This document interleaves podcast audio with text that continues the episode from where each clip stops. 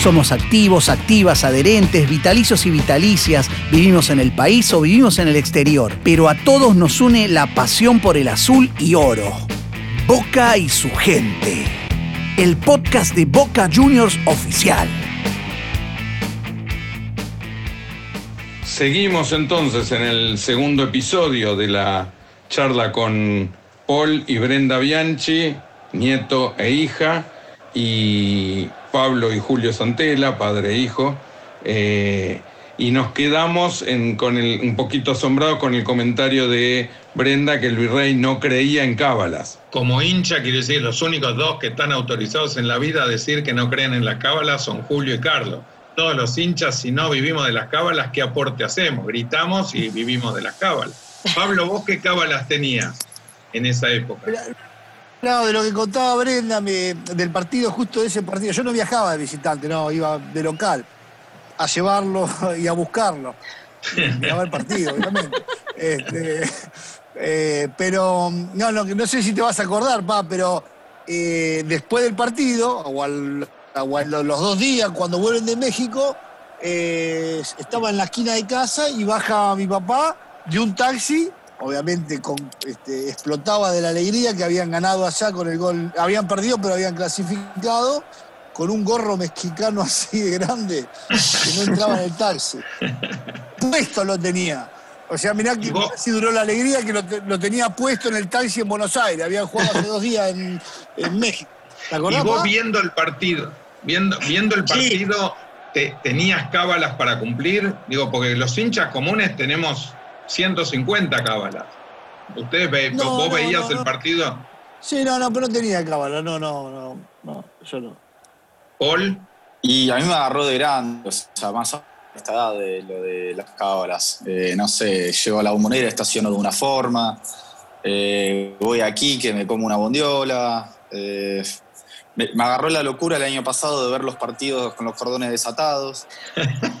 Pues, pues, una vez accidentalmente me fue bien así y quedó, quedó un año esa cábala. Te los desatás a propósito. Sí, viste que no, lo haces a propósito, lo dejas desatado, viste, tratás de hacer de que no fue a propósito, pero fue a propósito. Igual la clave de la porque todo tiene que y no cortarlo. casual. Claro, exactamente. Todo tiene que parecer casual. Y contaban recién que los domingos se juntaban a comer pizza, no, no que se juntaban ustedes, pero cada una de las familias los domingos terminaban comiendo pizza. Sí, sí. sí. todo, el, proceso ese de, Boca era los domingos pizza, o después del partido pizza. Cuando jugaban todos los días era este, los jueves y, y los domingos. Y nosotros tocó íbamos a... Dale, dale, Paul, dale. Y, íbamos al restaurante todo el tiempo. Claro, eh, nosotros en ese momento teníamos Julia y entonces, eh, bueno, no había pizzas. Y cuando sí, sí, era riquísima mi papá empezó otra vez.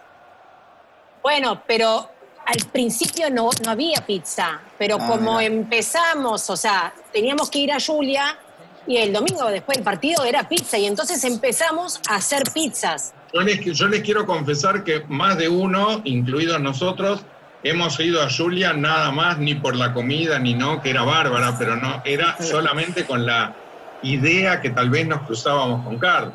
Nunca nos pasó, pero bueno, más de uno hemos ido no a comer las ricas pizzas ni nada, nos daba todo lo mismo. El tema era cruzar. Iba seguido, eh, iba seguido. Qué raro que no lo hayas cruzado. ¿Iba seguido? Julio, ¿y cuál fue el primer jugador que a vos vos llegás a Boca y digamos, ¿cuál es el primer jugador que a vos te llama la atención? Mirás y decís, este, este, este, no sé si tiene futuro o no, pero que a vos te llamó la atención. El primer jugador que vos recordás que en Boca le prestaste atención especial. Mira, prestarle atención seguro por ser japonés, ¿no? No, no sé, ¿cómo? ¿Eh? A Takahara por entrenar a un japonés. por dejarlo afuera después. Claro. No, no, yo lo que, eh, digamos, dentro del perfil de trabajo que tenía, eh, eh, en esa época, una de las preocupaciones que tenía era la fuerza física, ¿no es cierto? Y la búsqueda de una potencia física que estuviera relacionada con el con el, con el fútbol y no con el atletismo. Bueno, en fin, te quiero decir esas cuestiones que tenemos los profes. Y, el tipo que me parecía el adalid del, futbolista era, eh, desde ese punto de vista, era el negro Ibarra. negro Ibarra era un físico mm. perfecto, no tenía, no tenía un gramo en las composiciones corporales que le hacíamos, el tipo no tenía un gramo de grasa más y era una masa muscular casi de, la, de, los top, de los niveles máximos que tiene que tener el fútbol, o sea que eh, era como, como entrenar un tipo eh, relativamente perfecto para el fútbol, ¿no es cierto? Este, o sea que eso lo quiero, lo quiero destacar. Sí, sí, lo recuerdo y muy fuerte. Pablo, y vos cuando, digamos, cuando veías ese plantel, sea por calidad, sea porque vos ya tenías alguna cosa con la preparación física, algo, ¿vos cuál fue el primer jugador que te llamó eh, mucho la En ese momento no, Ricky, pero lo que dice, lo que, no, lo que dice mi viejo, cuando empecé con esto yo, empecé a revisar todos los papeles, ¿viste?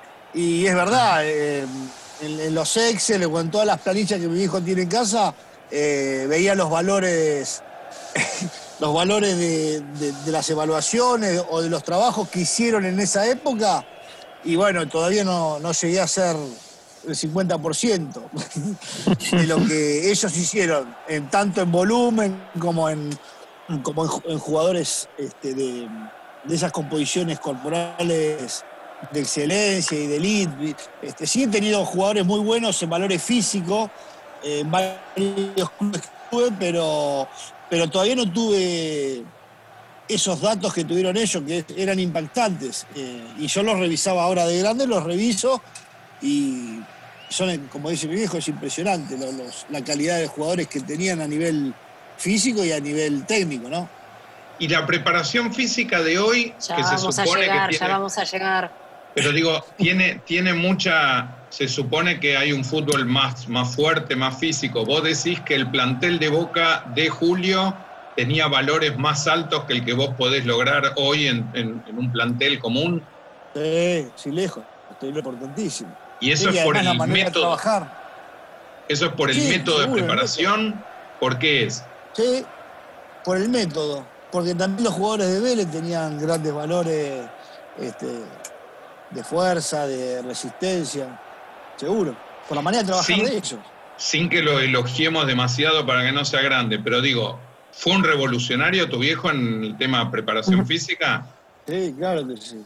Sí, sí, por lo menos lo, lo, que, lo que vi yo y lo que vino después, este, y no lo digo yo, lo dicen otros colegas que tienen más trayectoria y eso, seguro. Los jugadores también. y Julio, ¿eso es estudio o improvisación también propia, digamos? ¿Es copiar un método, estudiar o también tiene que ver con la impronta de uno? No, yo creo que, eh, digamos, las dos cosas se aunan, ¿no es cierto?, para, para determinadas actividades, qué sé yo, si vos no tenés un fundamento y no, lo, y no buceás en la información, eh, viste, por más percepción que tengas, eh, vos podés con tu ojo, ¿no es cierto?, eh, señalar este es el fuerte, este es el rápido, que yo con el ojo, ¿no es cierto? Pero de ahí a, digamos, a em, emplear eh, metodológicamente, digamos, un tipo de entrenamiento, se requiere mucha información. Y bueno, a mí me parece que dentro de lo que me tocó hacer a mí, eh, yo creo que el, fracaso nuestro en, la Roma fue fracaso por un lado y por otro lado me dio la posibilidad, los ocho meses que yo después me quedé, yo me quedé como, eh, digamos, después de que nos, desvinculamos, yo me quedé en Italia, eh, porque la nena que había ido con nosotros, mi hija, necesitaba terminar el, ciclo escolar, entonces, tuve, entonces me quedé como seis, siete meses más.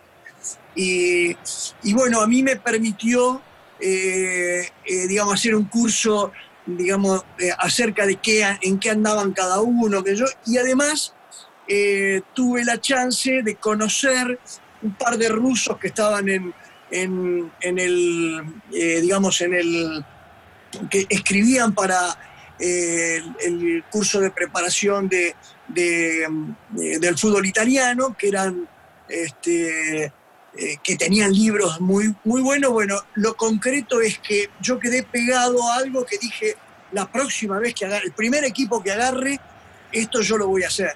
Y era llevar las pesas al campo.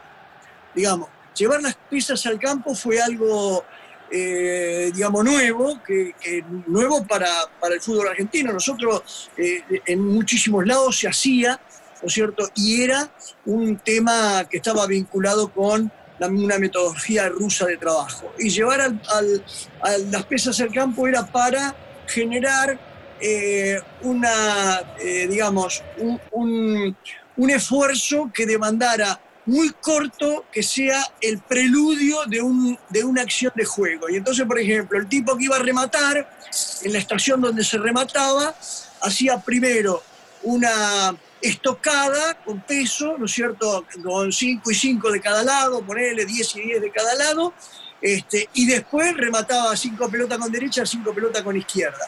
El que iba a cabecear hacía algo parecido, no sé si me entienden. Ese era uno de los trabajos donde, viste, se llevaba la pesa, pero no como un elemento para hacer pesa, sino como un elemento de eh, preparar el músculo para, ¿no es cierto?, para una acción potente, para una acción intensa. Bueno, eh, mal, bien o regular, viste, qué sé yo, pero eso yo dije, eh, eso me quedé pegado y esa fue una de las cuestiones que más hice hincapié en la llegada a Boca. una vez por semana nosotros hacíamos ese tipo de trabajo, ¿no Y después, pa, este, no te vas. Eh, ah, dale, dale. De, decí, Pablo, decí, decí. No, que, no se va a acordar, no, no es que no se va a acordar, no. Eh, yo me acuerdo que iba a haber charlas de mi papá y mostraba un video de un, un jugador corriendo y, ponía una pausa. Entonces preguntaba a los profes, ¿cuál es lo más importante? Bueno, no acertaban nunca y lo más importante, y remarcaba a mi viejo, es esto, Bianchi arriba. O sea, mm. los jugadores corrían en una cuesta, ¿te acordás, Sí, sí. Y la presencia de Bianchi arriba de la cuesta. Sí, sí. O sea, este, dirigiendo el trabajo como un profe más. Eh, bueno, eso lo destacaba mucho en esa época eh, y después de, trabajo físico que me acuerdo que dijiste, no sé si te acordás, este, un trabajo de un Farlek de Bosco que, Carlos lo había traído de Francia. Este, bueno, o sea que tenía, que habían, que tenían una, dupla ahí muy fuerte. No, lo que pasa es que Carlos creía en el trabajo, ¿viste? Y, no solamente en su trabajo, sino en el trabajo físico también. Y, le interesaba ver, ¿no es cierto? Eh, yo tengo eh, eh, digamos, de eso me acuerdo de, una anécdota con, con Riquelme, en realidad, ¿viste? En el primer año, cuando en, el primer trabajo que hicimos, en un momento Carlos se arrima y me dice, fíjese, Riquelme, fíjese cómo está, cómo lo estábamos conociendo, no, no, no. Bueno, y entonces había un trabajo de cuestas. Y dice, bueno, la cuesta había que, la primera había que hacerla con un compañero de más o menos el mismo peso con un compañero arriba, ¿no es cierto? Eh, bueno, y Riquelme era de arriba, de la mitad para arriba, era escaso, digamos, no tenía mucho desarrollo muscular, no era, era un flaquito, digamos.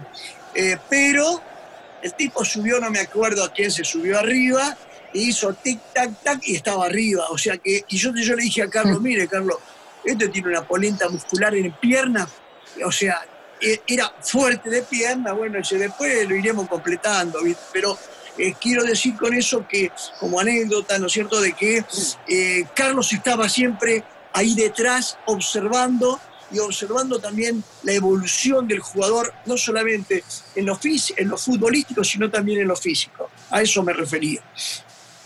Paul, te estaba preguntando ya no desde un lugar tan técnico como nos acaba de explicar, que fue una anécdota genial la que acaba de decir, pero digo, de esa época, ¿cuál fue el primer jugador que a vos te llama la atención? Que vos, que tenías dos años, después fuiste de a poquito metiéndote más, el primer tipo que vos decís, además de ser de Boca y además de querer que gane todo Boca, esta, no sé si la palabra es ídolo, pero este tipo me llama la atención. Yo cuando, cuando jugaba al fútbol con mi hermano, eh, era Guillermo. Ah, vos eras Guillermo. Yo era Guillermo. Entonces, nada, ahí. Sí, decime. ¿Y por qué digo? ¿Era por, por, por, por juego, por no tipo sé, de no- personalidad? no- sé, yo era chico, ¿viste? Y por alguna razón yo era Guillermo, él era Palermo. Y, y así, bueno, después obviamente vinieron los monstruos que vinieron, eh, Riquelme, Palermo, eh, Serna, eh, el Chelo Delgado, ¿entendés? Después eran todos ídolos esos. Pero Era me acuerdo, difícil. me acuerdo que cuando jugaba al fútbol, por alguna razón que desconozco, era Guillermo yo. Yo creo que por el carácter, Paul, me parece. Eh, puede ser, puede ser. Brenda, vos, ¿qué recuerdo tenés? ¿Quién fue el primer jugador que te impactó? Que, que dijiste, este es diferente, este me, me- le tengo más simpatía, lo que, lo- por lo que sea. La verdad es que no sé. eh, Román, él venía encima del campeonato del mundo en Toulon. Toulouse era en Francia. que Sí, el- Tulón, la esperanza de Tulón. Claro. Sí.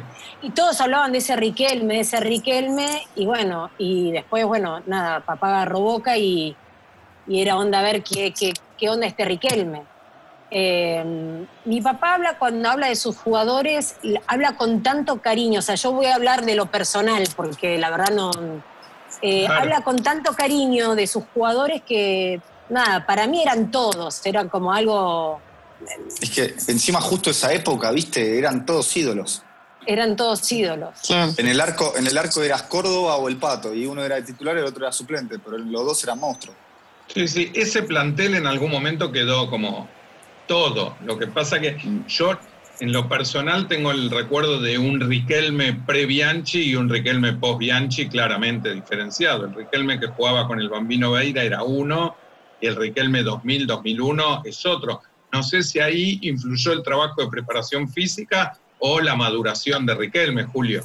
Sí, la maduración tiene mucho que ver, porque eso pasa, que dice, no, mirá, cuando pasó de, tal jugador, hablan de tal jugador y dicen, no, el que lo salvó fue este técnico. En realidad, por ahí, en, en la etapa anterior, era muy pibe, digamos, recién debutaba, recién empezaba, ¿no es cierto? Y entonces el jugador empieza a adquirir eh, mucha preponderancia, digamos, y la madurez. ¿Cuándo viene la madurez del jugador? Bueno, mínimamente empieza a jugar y a los 23, 24 años empieza a ser una cosa más, más importante, ¿no es cierto? Y bueno, yo lo que creo que también nosotros, eh, este, digamos, recibimos un, Riquelme que arrancaba y con nosotros, este, bueno, eh, alcanzó su madurez, ¿no es cierto? Así que no- no hay, a veces no hay que pretender como que, bueno, quedamos pegados a que nosotros hicimos algo diferente, por ahí si hubiese venido otro, hacía lo mismo, Riquelme hubiese sido un gran Riquelme también, ¿no es cierto? Este, más allá de que los triunfos y los títulos, eh, si son bien recibidos y si son eh, racionalizados, creo que le dan al jugador un plus, ¿no es cierto? Eh, digamos, como que crece, como que el jugador siente que crece, que lo hace crecer, ¿no es cierto? Así que este, e- esa sensación tengo. En lo, en lo particular, a mí me pasó, y todos mis amigos tenemos más o menos historias similares, que, que no necesariamente el gol que más gritamos y el gol que más recordamos es el más importante. Yo creo que el 24 de mayo del 2000, el gol de Palermo con, con la Uf. muleta, digamos, yo fue el, gol que más grité en mi vida, el momento más increíble de mi vida, y no necesariamente fue más importante. ¿Cuál es el gol, Paul, que vos más te acordás haber gritado? ¿Cuál es el que ustedes recuerdan haber gritado? Independientemente de la importancia, tal vez sí tuvo que ver con la importancia. Digo, en Japón, obviamente, uno gritó los goles, pero ¿te acordás de algún gol que haya sido el momento más feliz de tu vida de hincha de boca? El gol que más festejé en mi vida hasta el día de hoy es el de Sí. Tevez a River, en la Claro. Libertadores del 2004. No hay ningún gol que se compare con ese, lo grité demasiado. Se me puso la Y, y- y- y encima después nos empatan, así que me quedó medio atrantado. A ese No, partido tampoco fui. Nos, nos empataron y seguía gritando el gol, ¿entendés? Sí, sí, sí. Sí. Sí, además se nos venía todo encima, digamos. Era, Sí, sí, sí.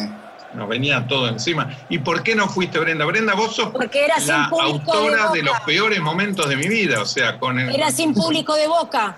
Y no podías ir igual, no podías entrar al- papá- no, el tema es que mi papá lo llevó a mi hermano y como había sido yo demasiado pública porque hacía poco lo del infarto, entonces es como que se me había conocido, no quisieron arriesgarme a llevarme a la cancha como infiltrada para, para provocar una situación innecesaria. ¿Y vos cuál fue el gol que más te acordás haber gritado de todo? No, todos, todos, no, no, no. Uno cuando, yo a mí lo que me, me da la sensación es que mm, ver el trabajo de nuestros papás, eh, hoy de mi marido y, eh, y de, y de Pablo, o sea, uno trabaja con ellos durante la semana porque por inercia o por rebote eh, sabemos lo que van a hacer, qué van a preparar, qué van a planificar, quién está lesionado, quién durmió mal, quién tiene al nene enfermo, quién tiene a la mujer. Bueno.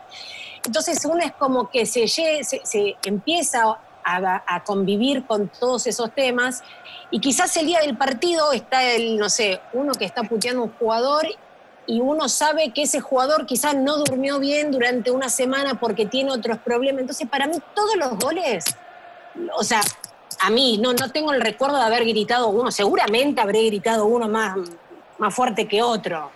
El de Samuel seguro porque no estaba, así que lo tuve que gritar porque se lo grité en la, casa, en la cara del comisario. Pero bueno, eh, pero no, los grité todos. La verdad que, que lo lindo encima es que gritamos muchos, muchos, muchos, mucho. muchos. Y vos, Pablo, de esa época, de, de- digamos, del- de, toda esa época del ciclo, ¿tenés algún... No, los- no, recuerdo eh, seguramente los de la final del mundo. Que está Los de Palermo. por la tele. Sí, sí, los de, la- los de las finales con el Real y. Sí, algunos de la final del mundo, seguro. Porque no tenés muchas chances en una final y la que estás, si la metés hay que gritar. ¿Y gritaste más ese, por ejemplo, que en los penales contra el Milan? Sí, seguro, seguro alguna. eh, sí, puede ser. El de Samuel, obviamente, también, porque fue, fue, el, fue el 90% de la copa. Faltando un minuto era, me parece. No, no sé, era, faltaba muy poco. Faltaban siete, faltaban siete, pero estaban más cerca ellos de hacer el cuarto que de nosotros hacer el Claro. primero. Este, tampoco los gritaba con, con mucho fanatismo.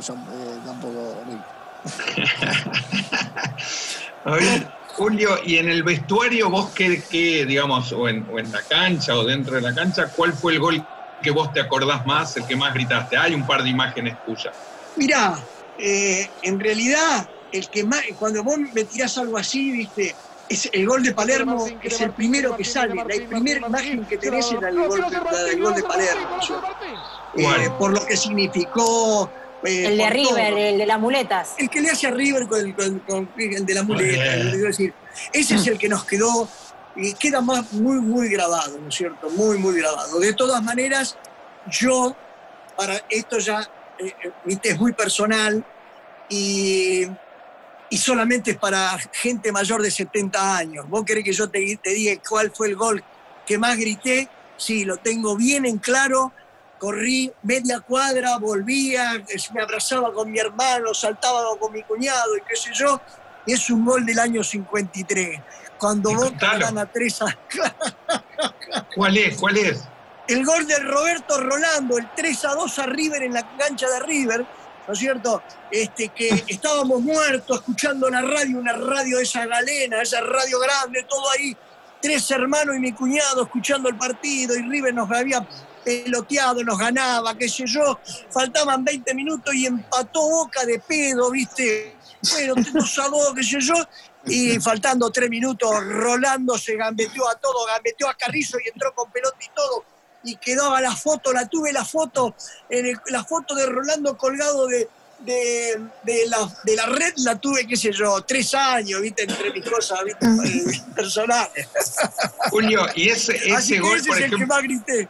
Ese lo gritaste más que cualquiera de la época en que vos trabajabas con, con, con Carla en el vestuario. Era más, de, más gol de Porque ahí hincha. era hincha, ahí era hincha. Y ahí era Claro. hincha, ¿viste? ¿Qué sé yo? Te quiero decir, no, no se mezclaban las cosas y, y además es la, es la, eh, la infantilidad del, del, pibe, ¿no es cierto? También, ¿viste? Que, qué sé yo, que todo lo que era, eh, este, tus ídolos eran ídolos macro, ¿no es cierto? Así que, eh, qué sé yo, eso, pero te digo, no es porque ahora estoy viejo, pero lo recordé siempre, ¿viste? O sea que durante toda, eh, eh, durante toda mi campaña, creo que una cosa como que, me quedó pegada, ¿viste? ¿Qué sé yo? Eh, además era un festejo familiar, éramos, ¿viste? Los tres hermanos con mi cuñado, ¿viste? ¿Qué sé yo? Salimos a la calle, gritamos, ¿viste?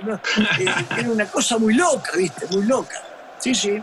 Brenda, vos estás casada con Edu Domínguez, que algún día vendrá a Boca seguramente con el profe Santela hijo. Esperemos que no por ahora, por, para que ganemos primero con Russo, pero seguramente después vendrá. Tengo una pregunta que es, ¿vos te podrías haber casado con alguien que no fuera del ámbito futbolístico y que no tuviera concentraciones? Digo, ¿te, podés, ¿te imaginas la vida con un escribano, con un contador, con, un empresario?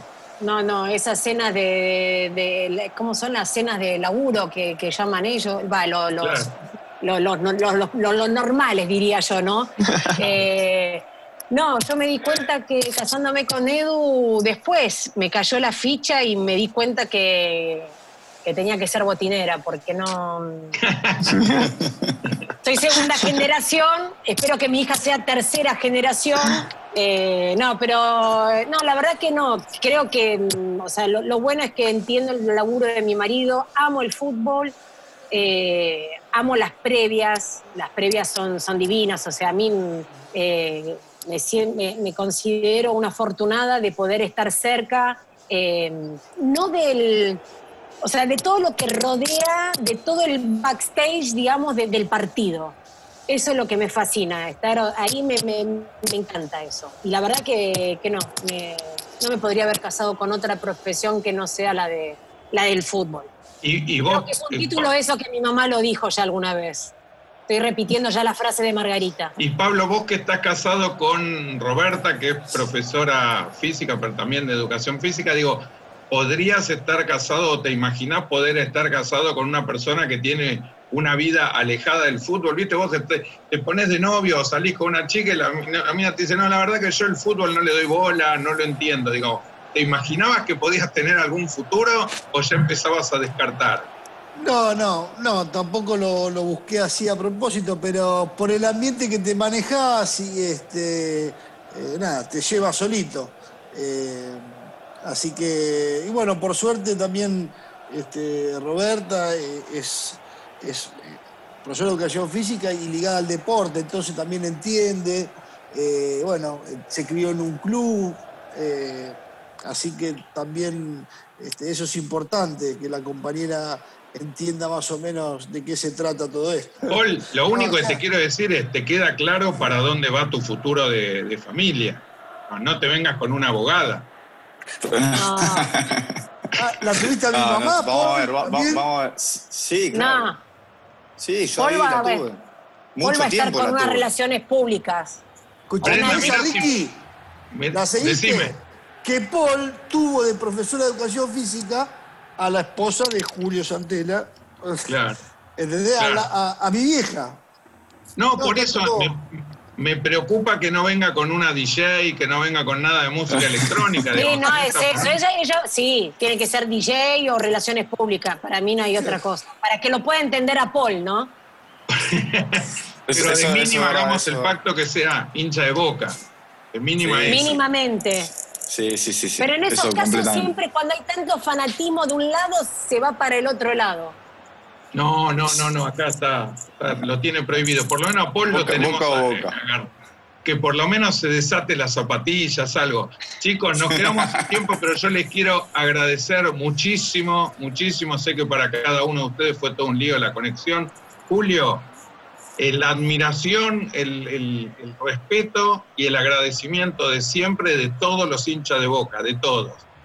Y a la familia Bianchi, lo que ustedes pueden saber que todos los hinchas de Boca sentimos por Carlos, y ya creo que por toda la familia Bianchi, por Margarita, por Brenda. ¿Quién no conoce a Margarita? ¿Quién no conoce a Brenda? ¿Y quién no conoce a Paul? Así que enorme agradecimiento para todos. Los dejo con las últimas palabras a ustedes, lo que quieran decir. Gracias a todos. Saludos, chau, chau, chau. Gracias a vos, Ricky, por invitar. gracias, a ustedes por invitarnos y como cerraría mi papá. Un abrazo, felicidades. Te esperamos en nuestro próximo encuentro. Y si sos socio y querés participar de estos podcasts, estate atento que pronto te vamos a contar cómo hacerlo. Porque somos activos, activas, adherentes, vitalicios y vitalicias. Vivimos en el país o vivimos en el exterior. Pero nos une la pasión por el azul y oro. Boca y su gente. El podcast de Boca Juniors oficial. Seguinos en las redes del club y en Spotify.